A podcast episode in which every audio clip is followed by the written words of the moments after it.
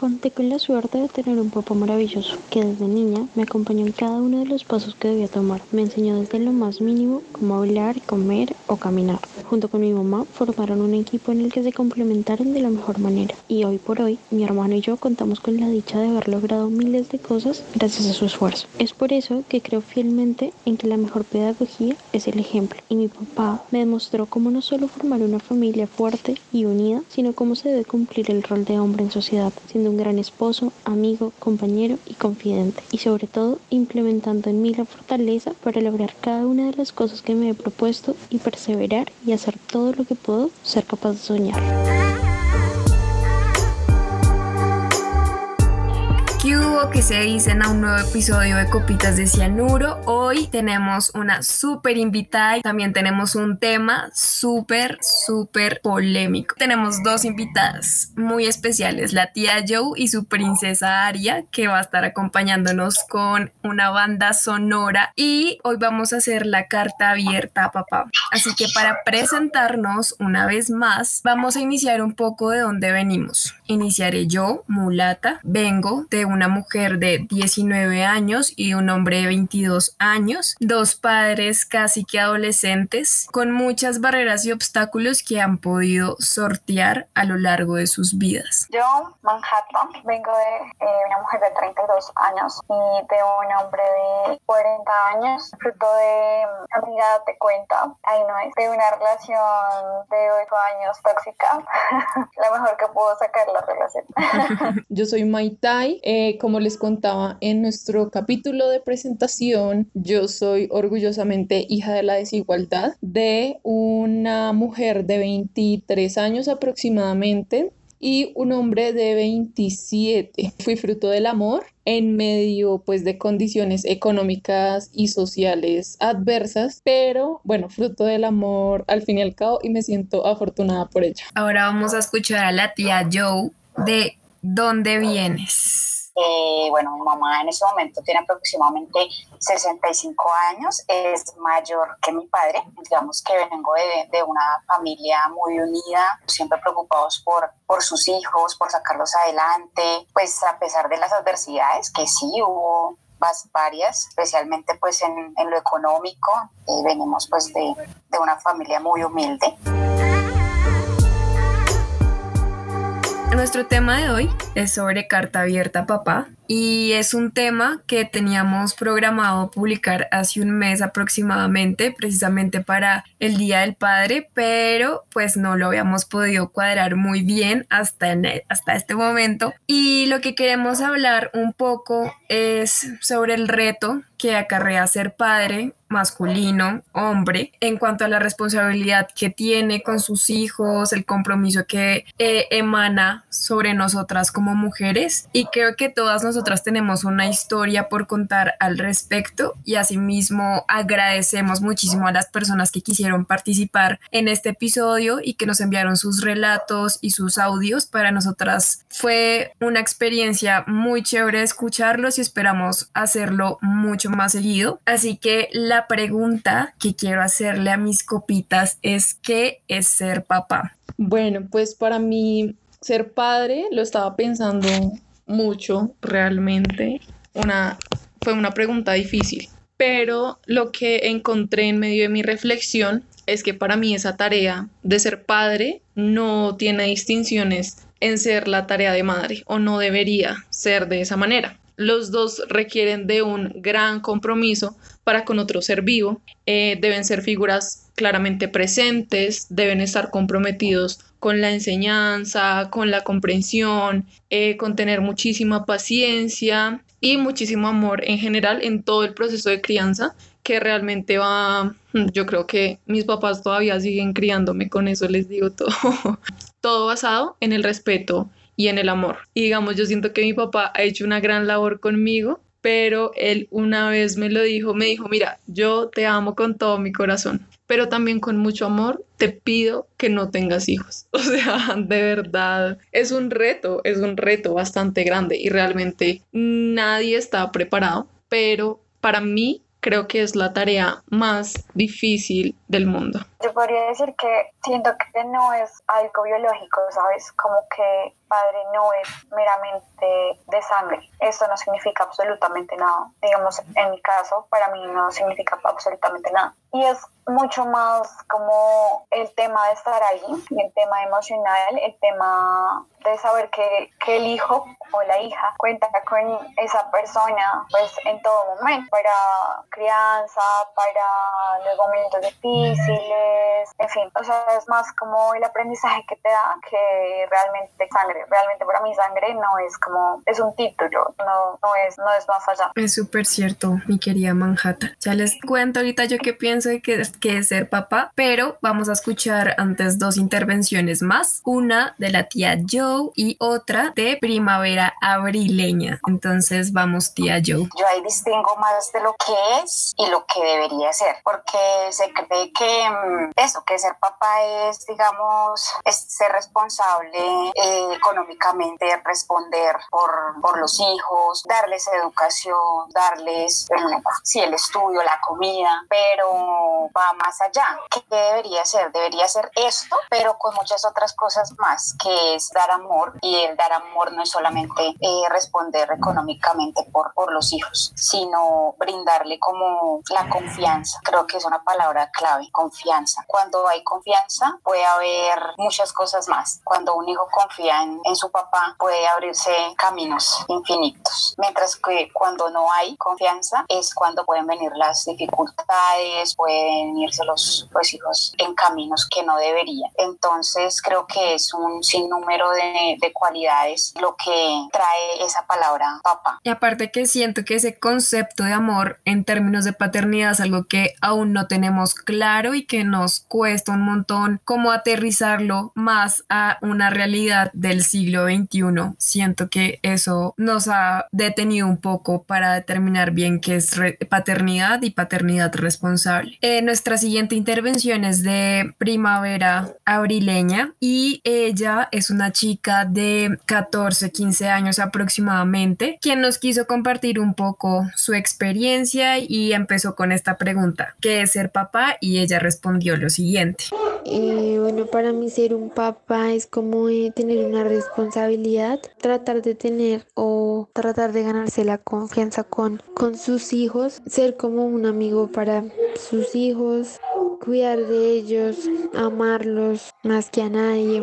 Nuestra querida primavera abrileña. Y ahí recojo algunos puntos que me gustaría discutir y es que hablamos un poco de que la paternidad y la maternidad prácticamente son responsabilidades que se adquieren como en paridad, en equidad, pero un poco el debate que yo tengo frente a esta responsabilidad es para también incorporar un poco el tema del aborto. Y es que, por ejemplo, cuando se habla de las mismas responsabilidades, cuando hablamos, por ejemplo, del papá, siento que ellos se han sentido con el derecho de poder de pronto abandonar su paternidad cuando es el momento de concepción. Y por lo tanto, considero que cuando hablamos de aborto es un poco eso, o sea, nosotras también deberíamos tener el derecho, pues, de poder renunciar a algo que no deseamos, en este caso, la maternidad. Entonces, creo que un poco cuando hablamos de responsabilidad es como eso, desde el momento de concepción, qué tan responsable me siento yo como hombre para asumir mi rol como padre frente a un hijo. Yo creo que Obviamente el tema de la concepción tiene todo que ver con la paternidad responsable porque es el primer momento, o sea, es la existencia ya, pues bueno, no la existencia como tal, pero es digamos la posible existencia, por decirlo así, sí, una existencia potencial. Eh, yo lo veo de esa manera y creo que es un asunto muy complejo en cuanto a si el hombre quiere renunciar a su paternidad y la mujer no quiere, o sea, quiere tener al hijo, es un escenario. Y si el hombre se quiere y la mujer no quiere, es otro escenario. O sea, porque creo que indudablemente no sé, yo lo veo de esta manera. La decisión de la mujer, por más de que a los hombres no les guste, siento que tiene un peso muchísimo más fuerte, porque llevar un ser en pues en el vientre tanto tiempo, o sea, no es una semana ni son dos semanas, son nueve meses y como llevar esto a cabo sin uno desearlo debe ser bastante fuerte, que es un cambio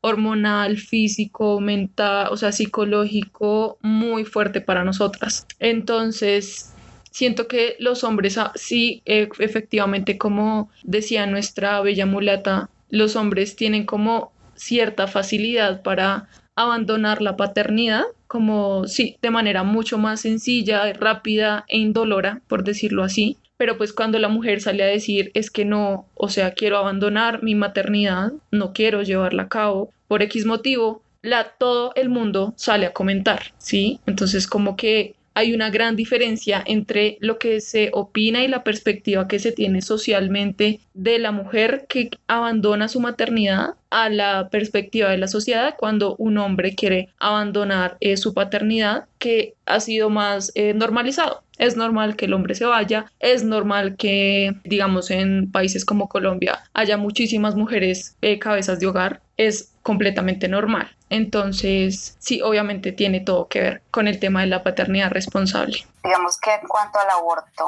yo creo que es 100% decisión de la mujer, sin importar lo que el padre opine, es eh, totalmente responsabilidad y decisión de, la mujer si lo quiere o no tener pueda que el padre lo quiera tener, pero pues ya es el cuerpo de la madre el que lo tiene. Creo que, pues no sé, para, a mi modo de ver es, es un poco difuso, eh, diferente la, la paternidad con el aborto porque ahí yo como que no veo, lo que pienso es que es la mujer, mujer, aborto, mujer, hijo, mujer, parto, entonces eh, no dimensiono eh, la paternidad ahí en esa decisión, ya en la decisión de tenerlo, de, estar juntos, de todo lo, todos los planes que van a hacer y demás, ahí entra la paternidad, ya si lo tiene. Y si, y si el padre no quiere responder, pues ya es una decisión que tomó la mujer a sabiendas que quizás ese niño no va a tener papá. Sí, me parece súper acertado y digamos que aquí eh, me parece muy válida la distinción que haces entre que el aborto debería ser una decisión únicamente de la mujer y pues mirar un poco también de qué manera se asume la, la paternidad y para ello me parece súper importante y es asociarlo un poco con lo que decía Manhattan respecto a que los papás no siempre son de la misma sangre y eso creo que es un tema muy chévere, muy controversial y súper interesante porque efectivamente hay muchas personas que consideran que las personas que son biológicamente sus padres no las llegan a considerar de tal manera y es un poco porque otras personas a lo mejor sí han cumplido el rol de padre como muchas de nosotras eh, lograron como definirlo, ¿no? Que era un poco el tema de confianza, de seguridad, de amor, de que no es solo como el proveedor económico, sino que tiene un poco más como de esa confianza. Entonces, no sé si eh, Manhattan de pronto nos quiera comentar un poco su caso. Cuando estaba en primera de primaria, a uno le hacen presentarse y decir como, bueno, ¿qué es tu mamá? ¿Qué es tu papá? ¿Cómo se llama? Entonces, entonces pues yo, yo le dije como mi mamá. Y recuerdo muy bien que una chica, bueno, una niña, me dijo como, oye, ¿y tu papá? Yo le dije, no, no te tengo. Y me dijo, pero es que acaso vienes, eres qué, o sea, fruto del, del Espíritu Santo. Ay, no. Y yo, en ese momento como que yo me sentí súper mal, pero analizándolo desde en este momento de mi vida, yo digo que nos enseñan a nosotros, o sea, siempre nos enseñan como, bueno, una familia está conformada por mamá y papá. No necesariamente tiene que ser mamá y papá, puede ser solo mamá, puede ser solo papá, puede ser, pues, en fin, bueno, ese es otro tema. Pero, eh, bueno, la vaina es que, nada, yo siempre como no tuve papá, pero pues siempre tuve mamá, tuve, a cambio de un papá, tuve tres mamás, yo siento que a mí nunca me hizo falta. Y siento que alrededor de el hecho de no tener papá, como que se crean muchísimos mitos como, ah, es que tú tienes un daddy uses. De hecho, mi ex pareja me decía como, es que tú tienes un daddy uses. O sea, yo no estoy buscando un papá en una pareja, y, o sea, estoy buscando una pareja, no un papá. Y um, precisamente este año, para el fin de semana, el Día del Padre, me envió una solicitud de amistad. y yo no tenía idea de quién era, pero pues como yo soy muy stalker y toda la vaina, pues entonces yo empecé a buscar. Y bueno, precisamente era el, bueno, el man, que aunque yo le dije a mi amiga que yo creía que él pensaba que le iba a decir feliz día del padre. No es coincidencia que te busque para las mismas fechas. Entonces, como que yo le dije que si no se acordaba que mi mamá le había dicho que él se iba a arrepentir. Entonces, él me dijo, pues solo mi Dios sabe lo que pasó y no me arrepiento de nada. Solo Dios puede juzgarme.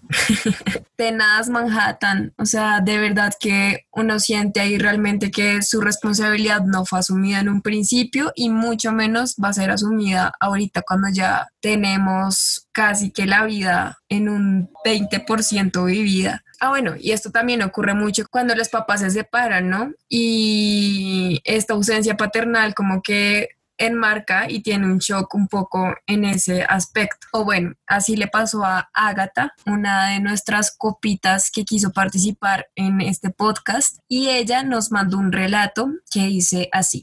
Mi padre estuvo muy ausente en mi vida a raíz de la separación de mi madre, pero en el momento en el que ellos se separaron, él era mi favorito. Entre mi mamá y mi papá, amaba más a mi papá, cosa que muchas veces no suele ocurrir, por ejemplo. Estudié en un colegio femenino y era muy tímido para relacionarme con chicos. Siento que cuando tuve mis primeras interacciones con chicos me confundí y no supe interpretar sus señales. Creía que todos me echaban los perros porque eran amables y siento que todo el tiempo buscaba una figura paterna que nunca tuve con quien hablar sobre chicos. Ahí viene un poco el tema que mencionaba Annie sobre daddy issues Dice, ya más grande, hablé con un primo mío que se volvió como mi hermano y él me ayudó a entender muchas cosas de los hombres. He tenido muchos novios por buscar inconscientemente una figura paterna, pero al crecer y madurar vi que realmente no lo necesitaba. Tanto, claro, que me hacía falta, pero no es algo fundamental. Ahí digamos que nos da un poco de apertura hablar sobre un tema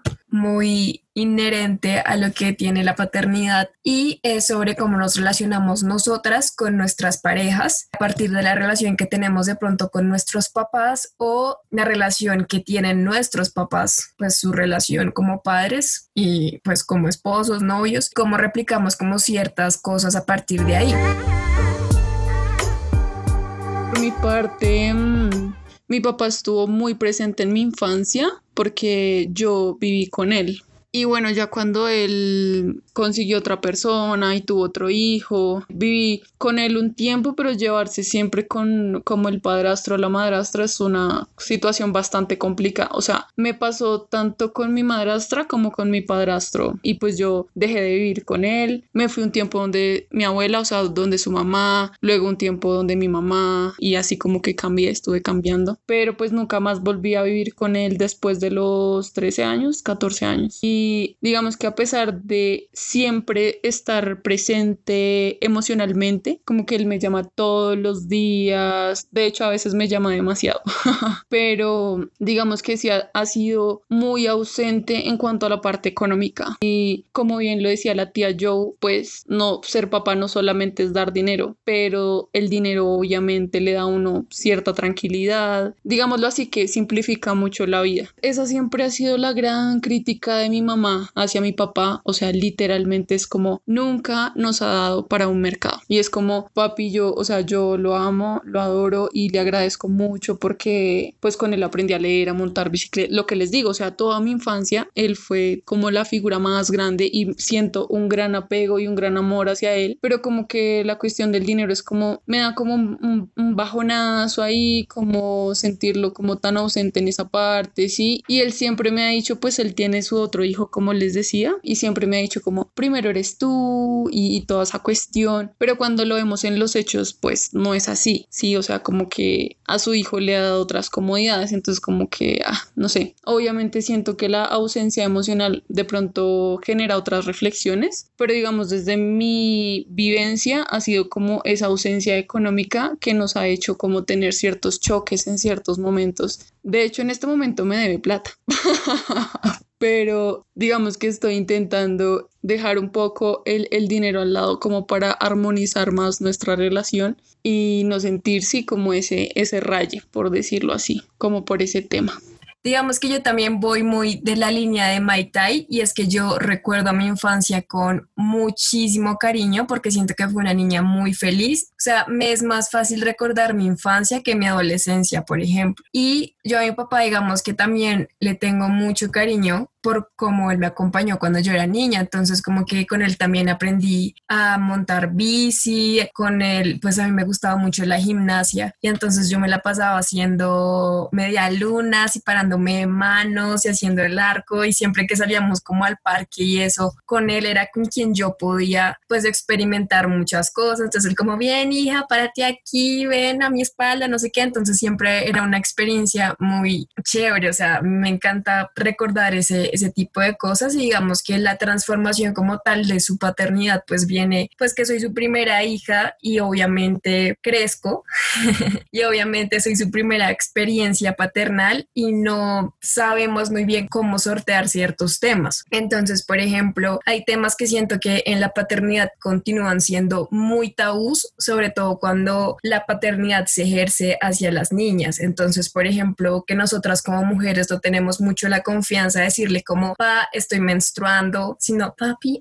ay, es que me llegó, sí, y no tenemos como esa libertad de poder discutir con él temas que es muy importante, por ejemplo, los temas de la sexualidad, por ejemplo, como lo dice Agatha, la chica que acabo de leer, que no tuvo como esa figura paterna para discutir ciertos temas, siento que aún así, teniéndola, no tenemos como esa oportunidad de tocar esos temas, pues que son controversiales. Y en esto también, digamos que me parece importante un poco mirar la figura que ellos tienen en cómo nosotras podemos concebir al mundo en términos de relaciones, por ejemplo, laborales, relaciones de pareja y etcétera. Y es que siempre nosotras tendemos a estar como en un plan un poco de vulnerabilidad. O, por ejemplo, a mí me pasó que yo al iniciar como mi vida laboral sufrí como un temita ahí de acoso con una persona que me entrevistó y pues obviamente en ese momento yo quise correr un poco mi papá como a contarle la situación, como mira, pasó esto, esto y esto. Obviamente es mi primera experiencia pues como un poco más formal en el lado laboral y la respuesta que yo recibí frente a ello fue como, hija, pues es que eso es lo que te vas a tener que enfrentar toda la vida. Cuando yo quería pronto un poquito de respaldo frente a no, tenaz, los manes son un asco,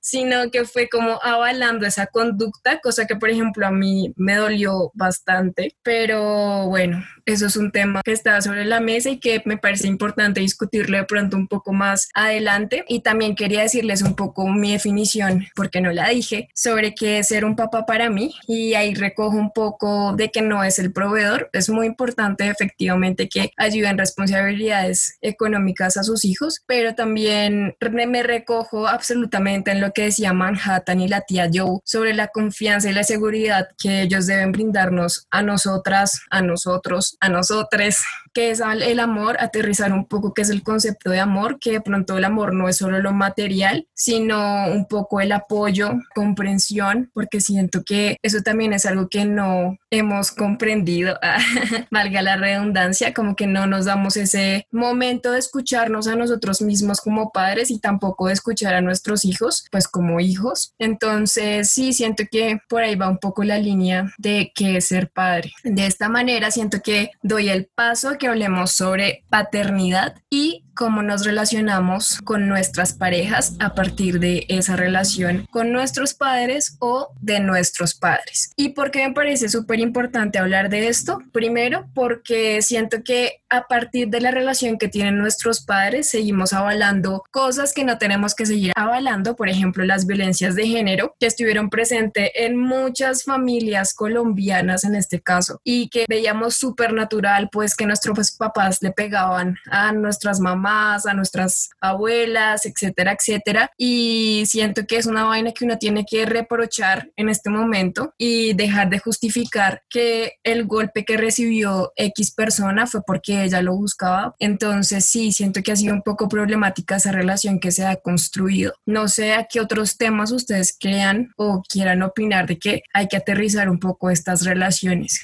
Como que yo repliqué un poco de manera inconsciente y es que el hecho de como que la relación que tuvo mi mamá con mi padre biológico eh, fue que él le pedía como ah, yo quiero tal cosa, ah, dame, o préstame, o sí. Entonces como que nada era para ella y todo era para él.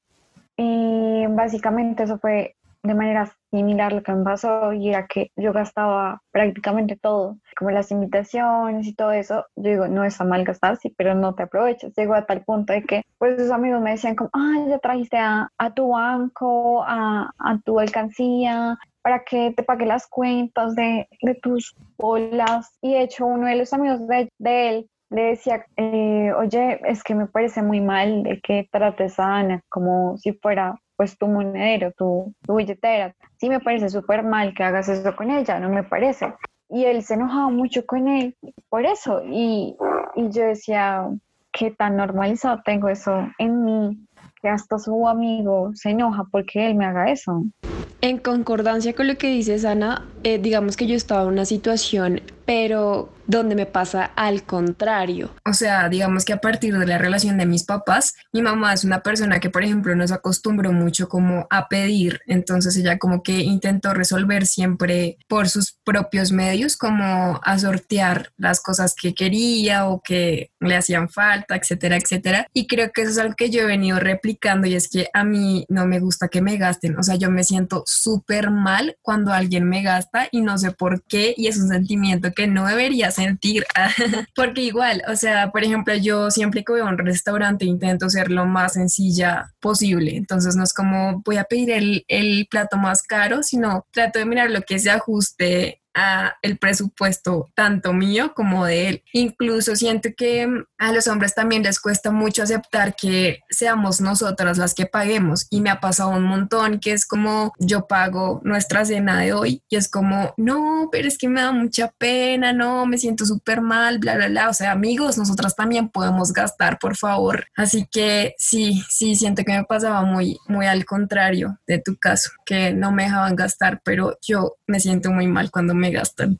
Tía Joe, ¿tú qué opinas? Bueno, sí, en mi caso, eh, digamos que lo que yo siento que he replicado de mi padre, o de la relación de, mis padres, es el temperamento. Eh, me dejo llevar a veces por el mal temperamento. A veces eh, mis papás, pues mi papá le habla mal a mi mamá, a veces ellos no, digamos que no se aguantan ciertas cosas, entonces se hablan mal, pues no mal, digamos con malas palabras, pero ese es, se hablan en un tono maluco. Entonces eh, yo a veces inconscientemente hacía eso con mi ex pareja, hasta el punto pues que me decía, tú vas a ser igual a tu mamá, tú vas a ser igual a tu papá o eres igual y a mí no me vas a hablar así. Pues ahí yo como que pues quedaba choqueada y yo me ponía como a analizarme y no quiero eso. Digamos que en esa parte puedo estar replicando, pero por otro lado lo que quiero y lo, en lo que me enfoco es en no repetir lo que ellos hacen o lo que yo he visto pues en toda mi vida no ha sido pues lo peor o la peor familia, no, puedo replicar lo bueno, puedo replicar, digamos, la, la nobleza de mi mamá, de mi papá, eh, lo responsable, siempre ha sido un hombre muy responsable con su familia, con sus hijos, en su trabajo. Entonces, digamos que eso es lo que yo trato de replicar y resaltar de, de él de mi, de mi mamá. Me enfoco es en no repetir las malas acciones en mis relaciones o en mi relación. Gracias, tía Yo. Yo también me recojo mucho en lo que dices sobre eh, las acciones que no quiere uno repetir. Y por ejemplo, siento que esa ha sido una premisa que extrañamente desde que tenía como 16 años me he propuesto y es precisamente como no repetir. Y yo siempre digo como que mi vida está llena de espejos que efectivamente no quiero repetir. Y obviamente eh, sin desmeditar y decir no mi vida es trágica no la familia mía es trágica porque no pero sí hay cosas que de pronto o lamentos que uno suele como hijo percibir y que yo no quisiera replicar por ejemplo cuando yo sea madre. Entonces por ejemplo a mí me pasa mucho que pues mis papás fueron papás muy jóvenes, o sea, ellos tenían mi edad cuando me concibieron. Y entonces yo decía dentro de mí, eso es algo, por ejemplo, que yo no quiero repetir, o sea, yo no quiero tener un hijo a mis 22, 21 años porque es, es una carga, no es una carga, así la gente diga que es una bendición y que gracias a la vida, no, o sea, de verdad es una carga que, por ejemplo, yo no estoy dispuesta a asumir aún, primero porque pues no tengo un trabajo en el cual sea remunerada para eh, adquirir lo, el precio de otra vida. Y segundo, porque también tengo otro tipo de planes. Entonces, como que ese es un espejo, por ejemplo, que yo no quería repetir. Otro espejo es un poco en mi relación. No sé, yo soy muy abierta en mi relación y a mí no me gusta que me manden, como tampoco me gusta mandar. Entonces, como que en mí, a pesar que yo sienta celos y que fue madre, o sea, la otra nena, fue pucha, estoy celosa, la otra nena, yo no le hago saber a esa persona que soy celosa o que, ay, pana, ¿por qué no me escribiste tal día? O ven, no, o sea, yo siempre trato de llevar como la relación súper abierta y no sé hasta qué punto eso sea como muy bueno, porque al parecer mis relaciones no son muy duraderas.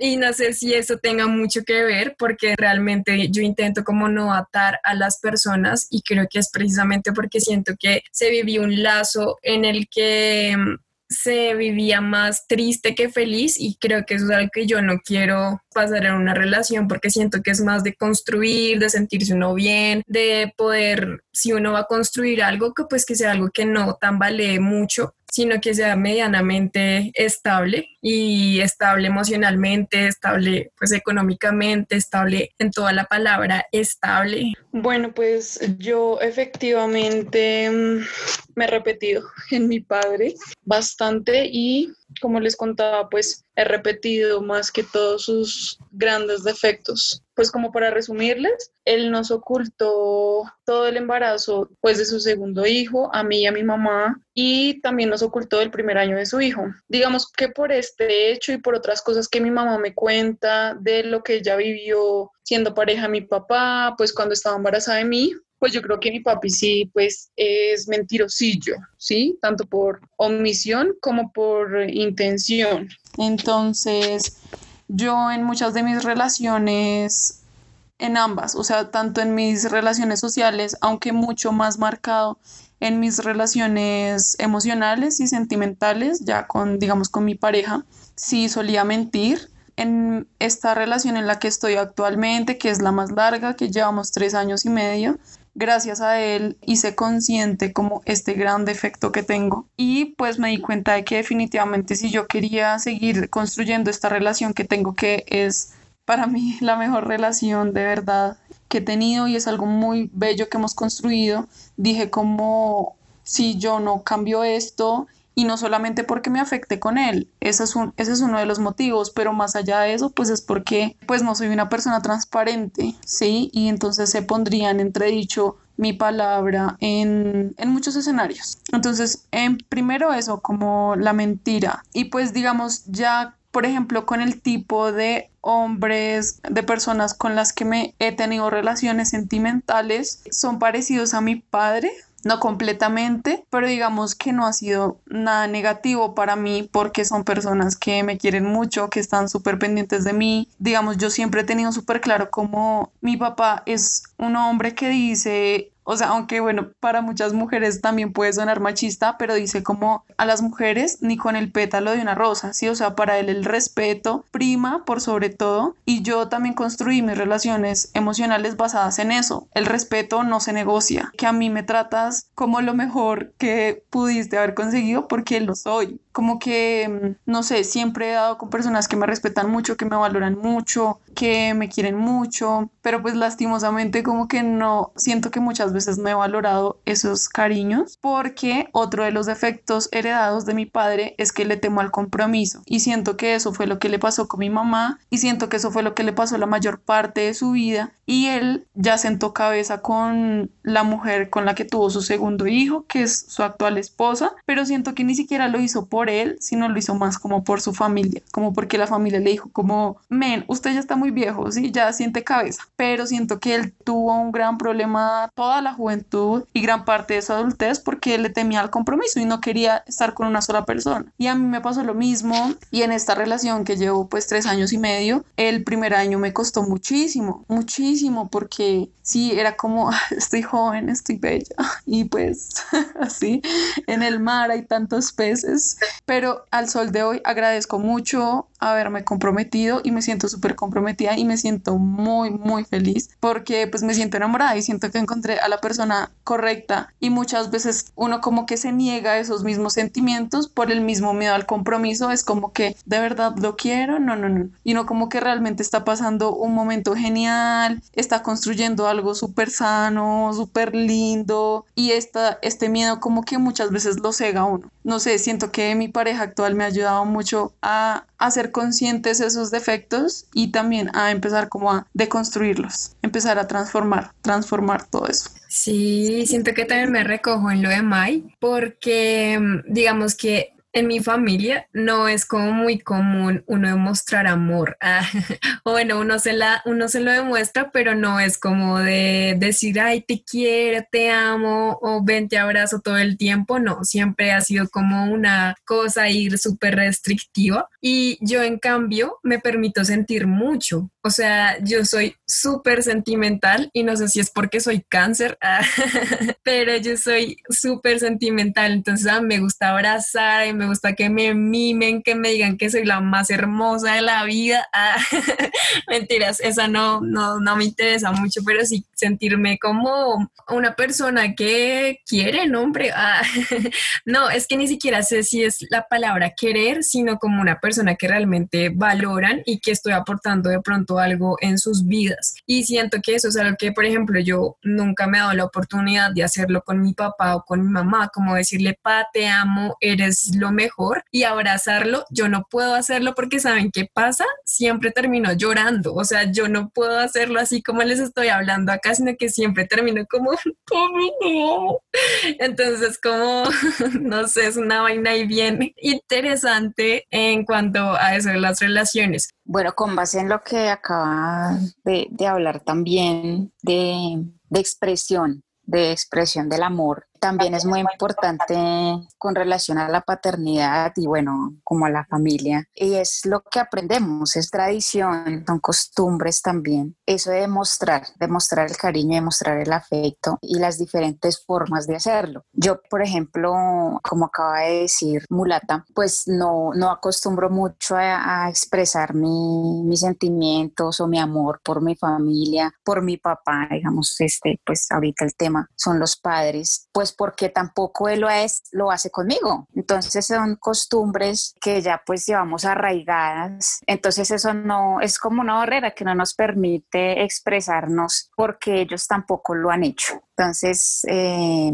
si, si, alguien no nos demuestra de la misma manera, para nosotros es, es muy difícil demostrar de otra manera, porque hablando ya de las relaciones, es muy diferente lo que decía Mulata en el, hace un momento, que ella le gustaba recibir, que sí le gustaba expresar, y estoy segura que lo hace con otras personas o con su pareja, sus relaciones, porque es así. Por ejemplo, a mí me pasa, yo soy muy tierna eh, y algo de pronto que otras personas no pueden creer porque no conocen esa parte de mí, como la familia, como mis padres, como mi papá, o sea, él no se imagina que yo soy así o que me gusta que me mimen, que, que me hablen neneco o yo hablar neneco, porque pues eso uno generalmente no lo hace con la familia, uno lo hace con la pareja. Entonces ahí también vamos, es como a la parte de no repetir y de ser diferente y es como expresar y como crear esa confianza que le da la pareja a uno cosa que no le dio el papá esa confianza de hablarle de esa manera, por ejemplo, o de expresarle todo el amor.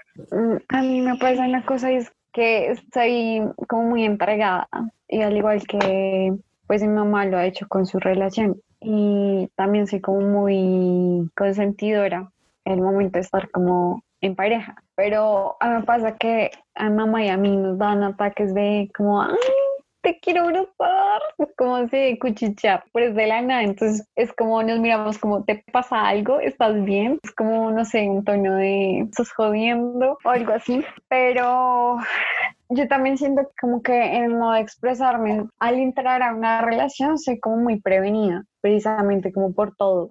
Entonces, la otra vez escuchándolas, recordé como una conversación que tuve, bueno, es que precisamente a mí los hombres me han enseñado en que no hay que confiar en ellos. Y eso me acordó a una cosa que leí en internet, como, bueno, si tu propio papá te falló, siendo que no le habías hecho nada, pues cualquier hombre te puede fallar. Pues no sé, yo siento como, bueno, soy muy extremista, pero a vez digo, no, no o sea, como que las cosas que me pasan me refutan más eso.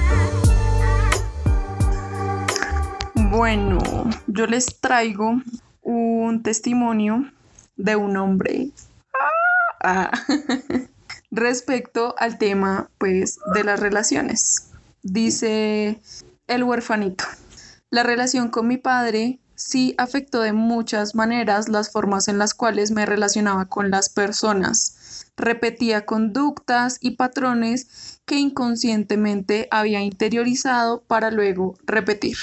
Y de igual manera sucedió con mis anteriores relaciones a la actual, ya que hubo un punto en el cual hice consciente ese comportamiento similar al de mi padre, en donde estaban presentes mayormente los celos y la fuerza del hombre que escondía ciertos miedos y dolores más profundos que al traer a la luz me han permitido romper con ese ciclo de identificación. Y bueno, esta es eh, una persona cercana a mí, el del testimonio, y pues efectivamente su padre tenía, por decirlo así, un verdadero asunto problemático con los celos. Y él me comentaba que sentía hasta miedo de desarrollarlo al punto en que pues su padre lo, lo desarrollaba, ¿sí? Porque ya era una cuestión de, digamos, no dejar a la mamá salir vestida de cierta manera, hasta tenía problemas con el tema de dejarla ir a trabajar, sí, como que ella trabajara.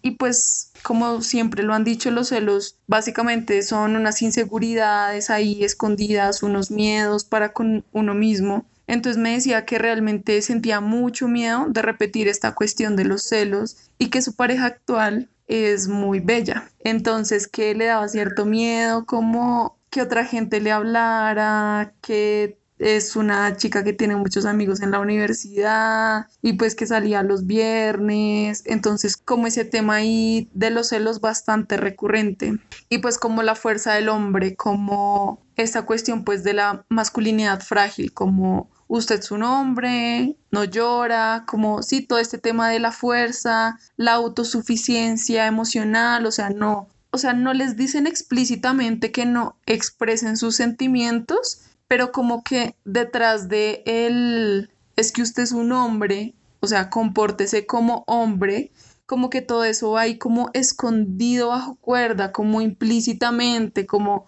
sí, lo que enseña la sociedad, no llore, no diga, si sufre, que nadie se entere, hágalo usted solo, ¿sí? Entonces, como romper todos esos ciclos y decir, me siento mal, me siento herido y voy a llorar, ¿sí? ¿Y, y qué pasa? O sea, no por eso soy menos hombre. Y digamos, esta persona, como les cuento, pues es muy cercana, está en un proceso pues de construcción de su masculinidad y pues de hacer consciente todas estas cosas, pero claramente pues el rol de padre obviamente afecta a los hombres. Incluso creo que a ellos, obviamente, esto, esto es un episodio dedicado para que todos lo puedan escuchar, porque, por ejemplo, todo lo que tiene que ver con feminismo y unas peleas largas que hemos tenido por vías redes sociales sobre un poco el feminismo y que hay que las misándricas y que los hombres son lo peor y que el patriarcado es un juez que nos usa por nacer. Todo esto sí, menos lo de misándricas, pero también es importante hablar de que el patriarcado también afecta mucho a los hombres y creo que esto es un claro ejemplo de cómo pues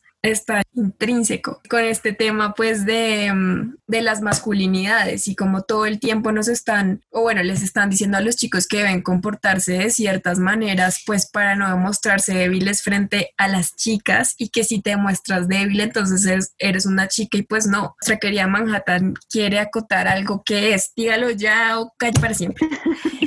bueno, hablando como también de mi primer ex novio, como que la relación con su padre era muy, bueno, aquí hablando por él, eran muy distantes. Él era el hijo mayor.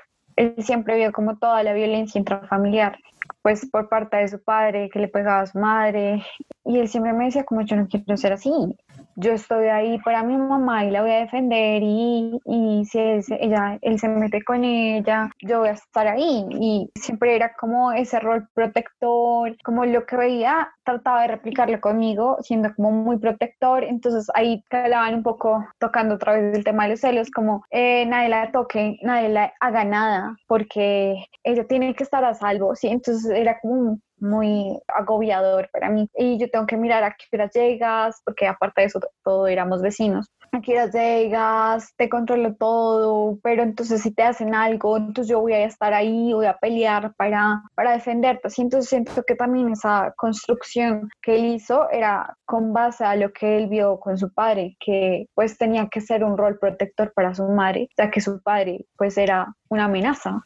Sí, y siento que con base a eso también es que a veces suceden muchas tragedias. Y por ejemplo, se me viene a la mente un caso que leí o escuché, no recuerdo muy bien, de un hombre que empezó así al principio de la relación todo nice, conociéndose, saliéndose, bla, bla, bla. Y cuando ya tuvieron una relación, el man como que empezó a controlarle mucho el tiempo. Entonces le decía como, mira, tú de tu trabajo a la casa te demoras 45 minutos porque llegaste 50 minutos tarde. Yo decía como esto, digamos que ya es muy peligroso para uno como mujer y bueno, si pasa a los hombres, pues para los hombres, pero en este momento la situación es hacia la mujer porque obviamente tú no sabes en qué pueda terminar una relación que empieza a controlarte tiempos, llamadas, amigos, ropa y esto es peligroso y es algo que no tenemos que caer ni nosotras como pareja ni nuestras parejas pues con nosotras, o sea, es algo que de verdad es muy importante hablar, sobre todo cuando hablamos de cuidado y autocuidado y pues relaciones afectivas que sean sanas para nosotras y nosotros y nosotras.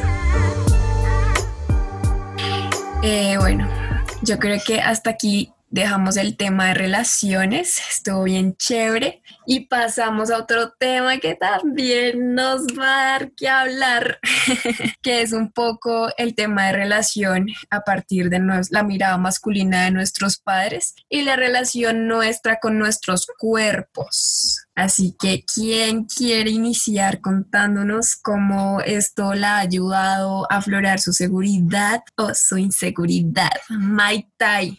Bueno, yo con este sí me emociono.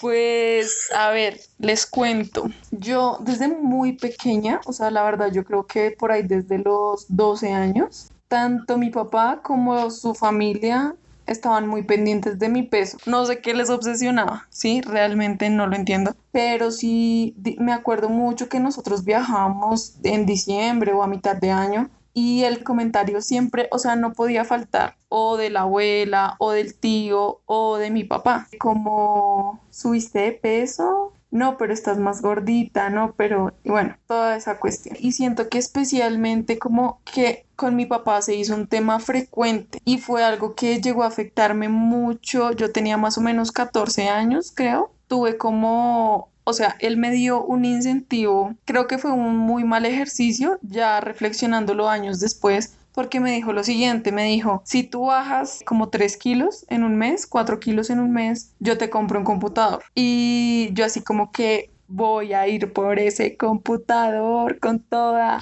pero entonces a esa edad no pensé salud, no nada. En esa época la moda era la anorexia, la bulimia. Entonces digamos que tuve un inicio de un trastorno alimenticio. Digo inicio porque realmente lo intenté ser bulímica, o sea, como vomitar, como dos semanas. Y realmente yo dije como esta vaina no es lo mío, o sea, yo prefiero ser gordita, me importa un rabo, un pepino, esto es una porquería. Y ya, como que menos mal, le doy gracias a Dios, al universo, de que no me adentré a ese mundo. Pero digamos que me quedó muy marcado, o sea, el hecho de que mi papá me, hubiera dado como incentivo, pues, o sea, un computador, pero en base a que yo bajara de peso, ¿sí? Pensándolo después, digo, ¿por qué? O sea, como por qué le interesaba tanto eso. Y eso, evidentemente, pues me generó una relación bastante conflictuosa con mi cuerpo que estoy también en un proceso de reconocerlo nuevamente, de abrazarlo, de quererlo, de cuidarlo, de ser más consciente de mi alimentación, de hacer ejercicio por mi salud y no tener como tan presente que la talla, que cuánto le mide, que cuánto le pesa, que cuánto no. O sea, para hacerlo como más amigable conmigo, digamos que dejé todo eso de lado y la salud es como el tema principal y creo que como que el amor empieza también por ahí. Es más por querer sentirme bien realmente a por querer verme bien, entre comillas. Porque el hecho de ser delgada no quiere decir que se va bien y que uno gordo se va mal. O sea, eso también hay que empezar como a, a deconstruirlo. Pero lo más paradójico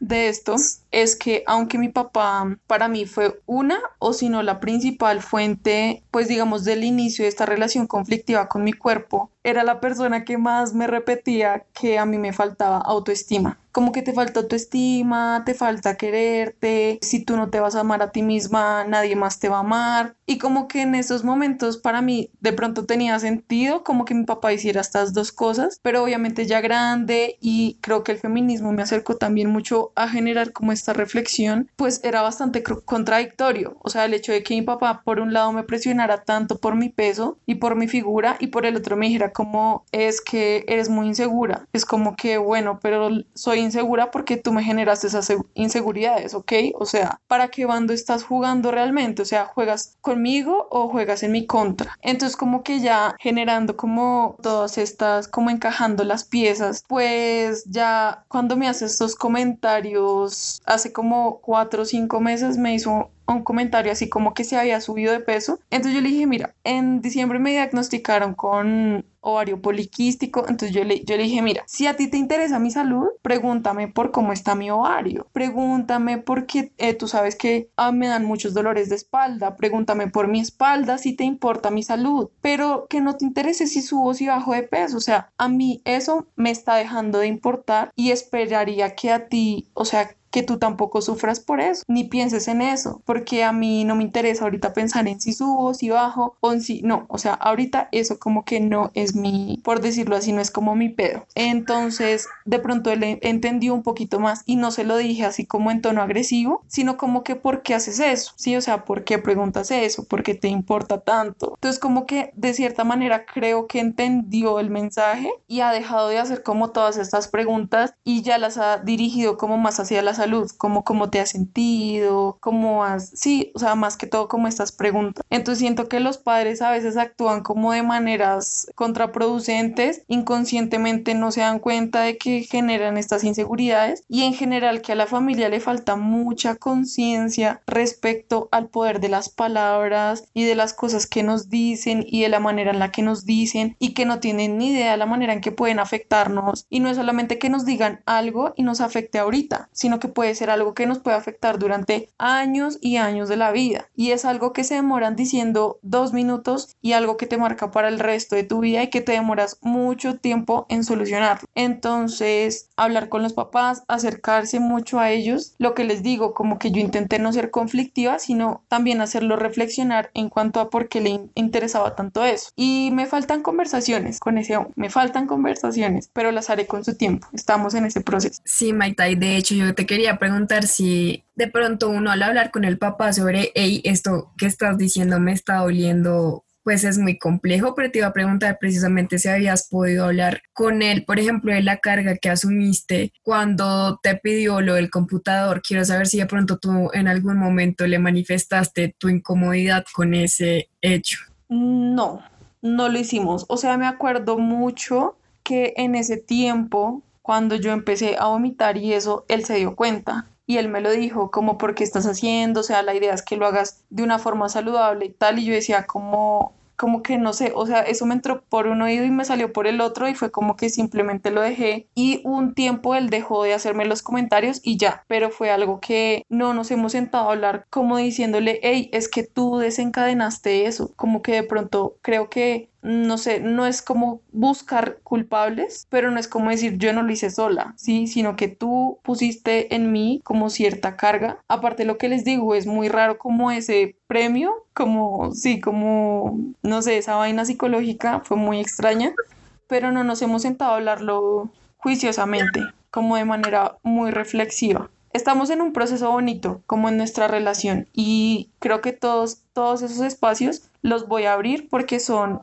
heridas abiertas, ¿sí? O sea, no siento que sean como heridas que duelan todavía, no, pero digo como que hay que hablarlo, o sea, no hay que simplemente dejar que pase y como que ya pasó y como que no pasó nada, sino que también es necesario que él genere una reflexión en cuanto a cómo fue su actitud y qué fue lo que eso desencadenó para mí. Sí, May, eso es súper relevante pues para tocarlo, sobre todo con nuestras figuras paternas que creo que van a estar con nosotras durante mucho tiempo más y que aún seguimos concibiéndolas como una, eh, una autoridad de pronto, como de que, ay, no, yo no le digo esto por respeto a él y igual ya creo que podemos estar a un nivel en el que el diálogo debería ser primordial pues para poder establecer una relación mucho más sana con los padres. O sea, es que yo pienso que sí, como espera uno tener una relación sana con otra persona si no tiene una relación sana con su núcleo más cercano que vendría siendo pues los papás, ¿no? No sé si nuestra querida tía Joe quiera contarnos un poco su experiencia conociendo un poco la de Mai. Bueno, yo en ese sentido, digamos que no tengo pues como una experiencia negativa en cuanto a, a, mi cuerpo y la relación que este tuvo, tiene eh, con mi padre. Más bien yo lo asocio es como con el extremo cuidado que él tuvo en su momento cuando yo era niña, con los cuidados cuando me enfermaba, que ya era como exagerado o evitar que yo me enfermara, o mis hermanos. Entonces era como siempre ese, un extremo cuidado, que si me caía, entonces él antes se ponía, se enojaba porque cuando yo me causaba dolor, él se ponía de mal genio. Entonces eh, era como, es, eh, no sé, es una reacción y que aún tiene con sus nietos, como que se cae, ay, pero es que no le ponen cuidado, pero entonces es, ya es como a los extremos, es de cuidarlos, no, dele, no sé, eh, uno está con una tosecita y él ya es al extremo, no, eh, dele tal cosa, dele tal cosa, hágale un remedio, hágale, entonces ya es como el extremo de, de cuidar la salud. Yo digamos que también desde pequeña pues he sufrido y he tenido sobrepeso, eh, entonces yo siempre desde mis nueve años he estado en dietas, he sufrido de colesterol alto, de triglicéridos, bueno, entonces yo como desde los nueve años he tenido que estar en dietas y siempre el cuidado pues de, de, mi papá y de mi mamá pues de los dos, pues ha estado ahí a como que coma esto, cuídese o pues bueno, cuando tenían control sobre mí, obviamente ya pues ahora es como las sugerencias, mamita, cuídese, mamita, lo otro, pero siempre es como eso, eh, puedo relacionar es, es eso, como el extremo cuidado que él ha tenido desde siempre conmigo y siempre que, que hablamos, pues que no es tan seguido en realidad, eh, pues telefónicamente así no es, no, de hecho yo siempre hablo con mi mamá, pero cuando nos vemos o de vez en cuando cuando hablamos, siempre me pregunta por mi salud, siempre, más que como de otras cosas es, es la salud y el trabajo. Entonces es cómo está y cómo está de salud, mamita, y cómo está de salud y cómo se ha sentido y cuídese, tómese tal cosa, tome miel, tome, bueno, entonces siempre es como preocupado por, por mi salud y que siempre que me cuide, que me cuide y bueno, con ahorita con este caso, con este tiempo de pandemia y demás, pues también es como, como extremista con el tema, que me cuide, que no salga aquí. Entonces él siempre es preocupado por mi salud, es como lo que más puedo asociar con, con el tema. De hecho, mi papá también es muy como el papá de la tía Joe.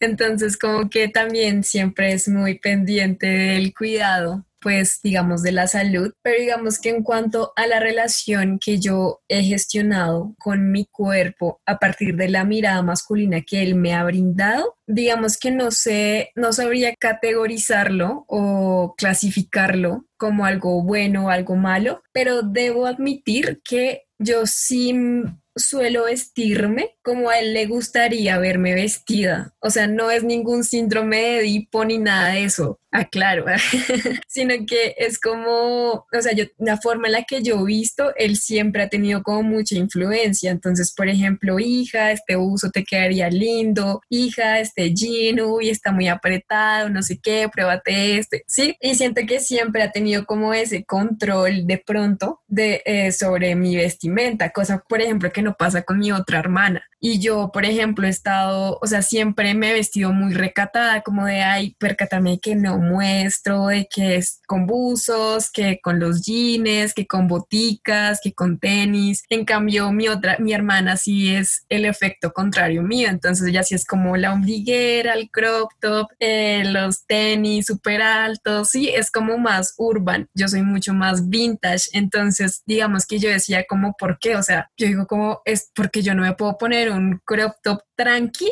y no ponerme un pantalón tan alto. O sea, si yo me pongo el crop top, me tengo que poner un pantalón altísimo de manera que no se vea tanto el espacio, pues, de, de la parte del abdomen. Y eso, pues, no sé hasta qué punto sea pues ha sido como muy bueno, pues por, por este conflicto que les cuento. Ahora, otra cosa que a mí me ha pesado y que a veces lo tomo como un acto de rebeldía al status quo y es todo lo que tiene que ver con el cabello y mm, los piercings, los tatuajes y eso, porque siento que es algo que, por ejemplo, todo el tiempo hay como cierto tabú. Entonces es como, ay, no te tatúes, que eso no se ven las ni vienen las niñas, bla, bla, bla, o ay, esos piercings de no sé qué, pero igual a mí me gusta y si a mí me gusta y ya soy mayor de edad, pues yo tengo el control sobre mi cuerpo y mi, mi pues es mi decisión, si me perforo pues el labio o si me perforo la oreja o si me, o sea, es mi decisión y yo he optado un poco por eh, la rebeldía. Entonces, por ejemplo, con el cabello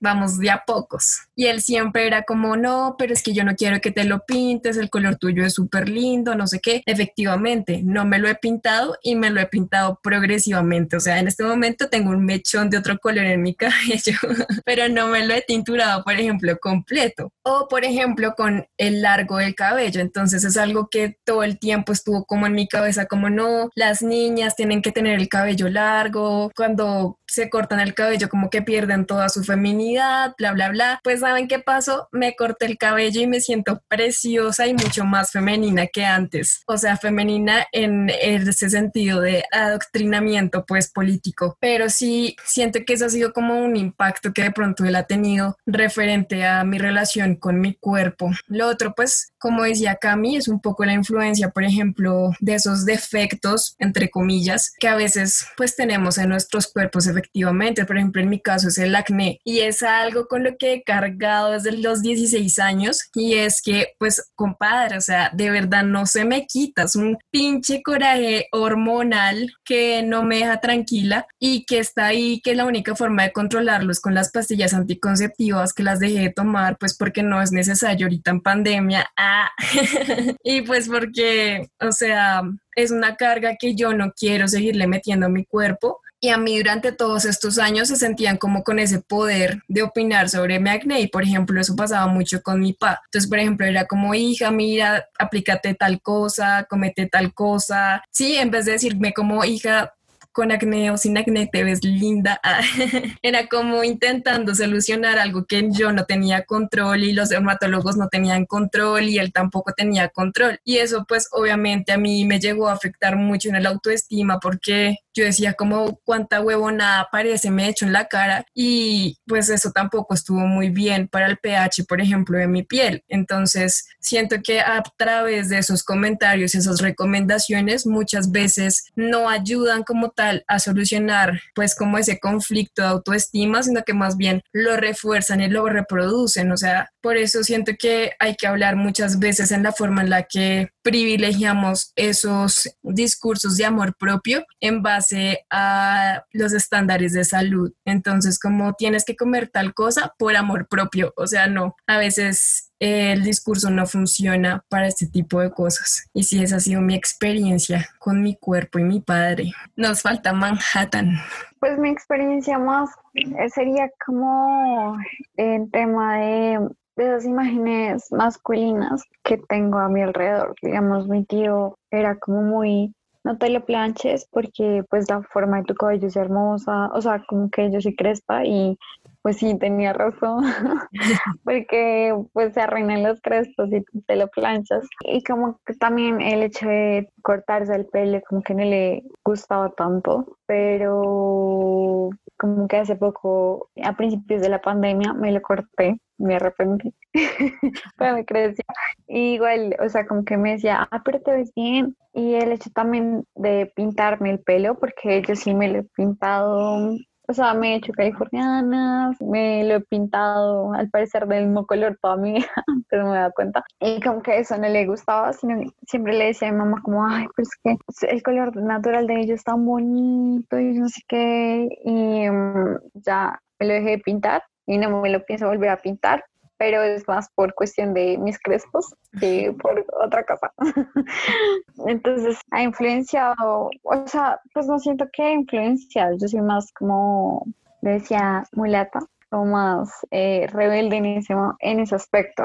O el hecho de, ay, eh, los tatuajes, él no ha hecho algo como tan, uy, no, qué horrible, sino es un poco conservador, como decir, eh, pues no me gustan tanto pero yo soy como, eh, no, ya me lo hice. Mira, mira, igual. aquí debajo del ojo. y, igual, siento que eso también va guiado muy a una tía mía que es como, ay, sí, dale, dale, y vamos y nos hacemos también los dos. Entonces, pues, bueno. Entonces, mm, sí, como que siento que en mí ha pesado más como la opinión de las mujeres de mi familia que la de los hombres. Igual que en cuanto a mi cuerpo como tal, mi padrino y mi madrina, ellos le dijeron en algún momento como a mi mamá, como el principio de desarrollarme, como a los 11, 12 años me decían como, ay, es que la mujer está como gordita, yo no sé qué. Y yo me sentía mal, o sea, pues yo decía, pues ¿por qué no me lo dices en la cara? O sea, yo escucho, ¿sí? Te lo estás diciendo en la pieza siguiente, yo estoy escuchando, al menos tengo el descaro de decirme en la cara. Y como que ahora son como, ay, está más delgada. Entonces, como que sí, siento que ha pesado más la opinión de las mujeres de mi familia que la opinión de, de los hombres. No figuras masculinas. Yo no sé si a ustedes les ha pasado, pero por ejemplo es algo que a mí me retumba muchísimo en la cabeza y mm, es un poco como ese miedo a mm, lo que publico, por ejemplo, en redes. Entonces, por ejemplo, si yo en algún momento quisiera tomarme una foto en Bralet y subirla, yo no estaría muy segura de si subirla por sentirme de pronto juzgada, no tanto por las personas que me siguen, sino por mis familiares o que llegara, por ejemplo, a manos de mi papá y me sintiera lo más ilegal del mundo, cuando es algo que para mí es muy normal, no porque lo haga, sino porque pues efectivamente es como una lógica que ahorita el mundo pues cambió y que nuestros cuerpos pues evidentemente no tienen por qué ser un nido pues de conservadurismo y mm, sí, digamos que eso es un miedo recurrente que tengo, vi que Manhattan asintió con toda fuerza. Sí, o sea, de hecho me lo estaba cuestionando en esta cuarentena, como que yo tengo a mi familia en historias bloqueadas, porque precisamente es eso, como que, no sé, la mayoría son hombres, ¿sí? O sea, mira, yo no tuve un papá, pero la mayoría, por decir, como el 80% de mi familia son hombres. Entonces, no sé en qué grado lo que publique, como, bueno, me van a juzgar, o llegue mi tío y suba a comentarle con mi mamá y mi tía como, ay, no es que subo tal cosa, no es terrible. Pues es que siento que en mi familia las mujeres estamos muy como el ojo del huracán, como, ah, está haciendo y deshaciendo cualquier cosa, entonces ahí estamos. Entonces, no sé, es, es muy, muy feo. En ese sentido, digamos que Agatha, ¿se acuerdan de Agatha? Hablamos hace un momento de ella nos estaba contando un poco en su relato sobre la relación que ella ha tenido con su padre a raíz de la, de la separación con su mamá y la relación, o sea, ella como que le dejó hablar en un momento y retomó esa otra vez las conversaciones hace poco, como a partir de los 19 años, y han ido como trabajando en mejorar como esa relación. Sin embargo, les voy a leer lo que nos cuenta en donde dice que aunque la relación mejoró, él trata de manejar a veces mis actitudes y yo ya no soy una niña para que controle lo que pienso o debo hacer, pues él es muy conservador y está totalmente en contra de muchas cosas de las que yo tengo o hago. Por ejemplo, expansiones, piercings, tatuajes, trabajar en el ámbito artístico y al ver mis fotos en mi Insta me criticó fuertemente porque me lancé a ser modelo, modelo de desnudo y al ver mis fotos me llamó a regañarme, lo que me causó curiosidad porque durante años no me llamó ni para mi cumpleaños y me llamó a decirme que lo que yo hacía no estaba moralmente correcto para nuestra familia. Le dije que respetaba su opinión, sin embargo no dejaría de hacerlo. Es mi cuerpo y no me da pena mostrarlo de forma artística sin contar que realizar esta sesión de fotos me dio mucha seguridad conmigo misma. Pues yo creo que es normal la reacción del papá.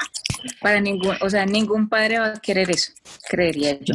No, no digo que estoy de acuerdo con lo que él diga, pero es una reacción normal que van a tener los padres. No, no sé, no conozco en realidad el primero que esté de acuerdo con que su hija salga desnuda en las redes sociales. Entonces, ese yo creo que va a ser una reacción que siempre va a ser así y será muy raro el que se sienta orgulloso o el que sí.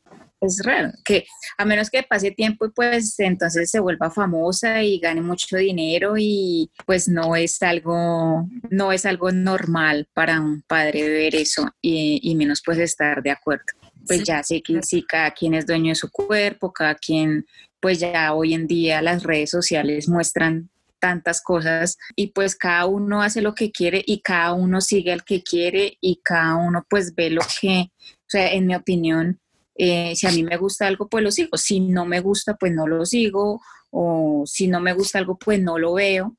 Entonces, pues los que la van a ver es porque, porque le gusta. Pero pues si en realidad la familia y el, y el papá exclusivamente, pues no va a estar de acuerdo con eso. Aparte que o sea, ni siquiera Bruce Jenner, cuando sus hijas no biológicas hicieron sus, sus, primeras sesiones de fotos desnudas, pues obviamente tampoco le gustó mucho. Imagínense lo que siente pues el padre, que hasta uno ahí como con uno, pues verlo uno desnudo, pues no ha de ser fácil. Sin embargo, siento que también es algo que, por ejemplo, siento que hay que construirle un poco a los papás. No digo como normalizarlo en el sentido de, mm, no, está bien, sube fotos de tu cochois, porque pues eso ya es otro nivel, ¿no? Pero... Pero sin embargo, siento que también en la deconstrucción va un poco a la palabra o bueno, no a la palabra, a la conducta morbosa con la que muchas veces se ve las fotos desnudas, ¿no? Entonces, por ejemplo, que siempre creemos que las fotos que son de, desnudos son hipersexualizadas y pretendemos que tiene como esa función de estimular visualmente a X o Y persona que quiera o vea esa foto para su placer, pero realmente muchas veces las personas no se las toman con esa intención y eso es lo que hay que, pues no sé, como charlarlo, visibilizarlo. Obviamente a todo el mundo le da un poco de risa cuando hablamos de empoderamiento de la mujer y de su cuerpo, cuando uno sube fotos de su booty o en bralet o lo que sea, pero a muchas personas sí les funciona sin que haya o se pretenda como ese morbo que ha cargado pues eh, los cuerpos femeninos, ¿no? Entonces, pues no sé, es un tema heavy, sobre todo para hablar de paternidad, pero que siento que no hay por qué tenerle tabú y pues para Agatha de pronto hacerle ver un poco al papá eso, en caso de que sus fotos no hayan sido como con esa intención pues de aumentar el morbo otra vez en el tema, sino sí como pana, o sea, me las tomé porque me siento re linda y pues estoy re buena, pues ya, no lo hago pues para alimentar y que no sé, que de pronto quieran verme como un objeto sexual, sino como pues es mi cuerpo, es normal. Tenemos también otra intervención de nuestra primavera abrileña.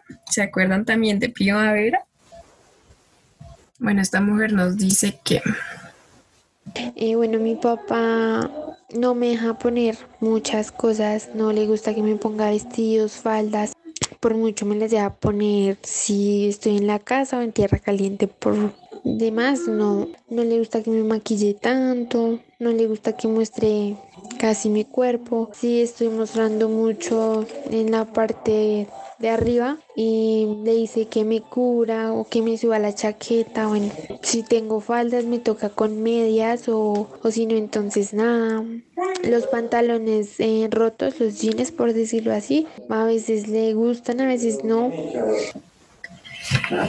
Ahí hay otro ejemplo de control en nuestra vestimenta, en nuestra forma en la que estamos forjando nuestra relación pues con nuestro cuerpo. Ella, por ejemplo, tiene ahorita 14 años y digamos que también están como un poco, no sé, no sé por qué a los adultos, le, o sea, tienen una obsesión con la adolescencia de manera que quieren como hacer que tengan los cuerpos que a lo mejor ellos no tuvieron en su adolescencia y esto tiene que parar. Y esto por ejemplo le, le pasa mucho a, mm, primavera abrileña, porque todo el mundo se siente un poco con el derecho de opinar sobre su cuerpo y sobre su cabello y sobre su cara y sobre todo, y pues no, o sea, siento que la mejor forma de incentivarle, sobre todo a las niñas, a las jóvenes de 13 a 16 años, un poco de que se efectivamente ese discurso de amor propio hegemónico que nos venden con las pieles súper de porcelana y cosas que al fin y al cabo no son ciertas, pues que también se brinde otro tipo de discursos para quienes tenemos cuerpos pues obviamente diversos y no se emanen como tal en el amor propio, sino buscar otro mecanismo que realmente permita a estas personas abrazarse y no intentar llegar a ese estereotipo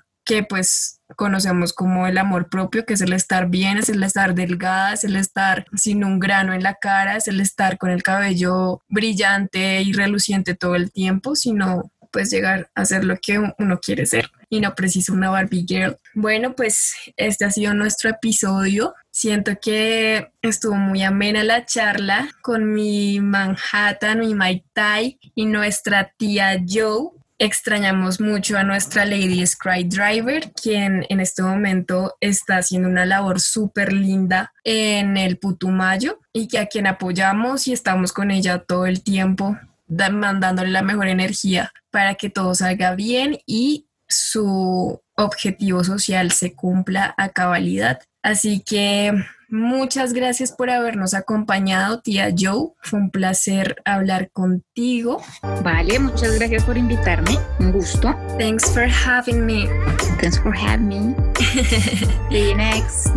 Recuerden seguirnos en Instagram como Copitas de Cianuro, en Twitter como Copas de Cianuro, en Facebook como Copitas de Cianuro y eh, cualquier tema que quieran saber sobre feminismos, por favor háganlo saber por Instagram o por cualquier otra red social para nuestros próximos episodios.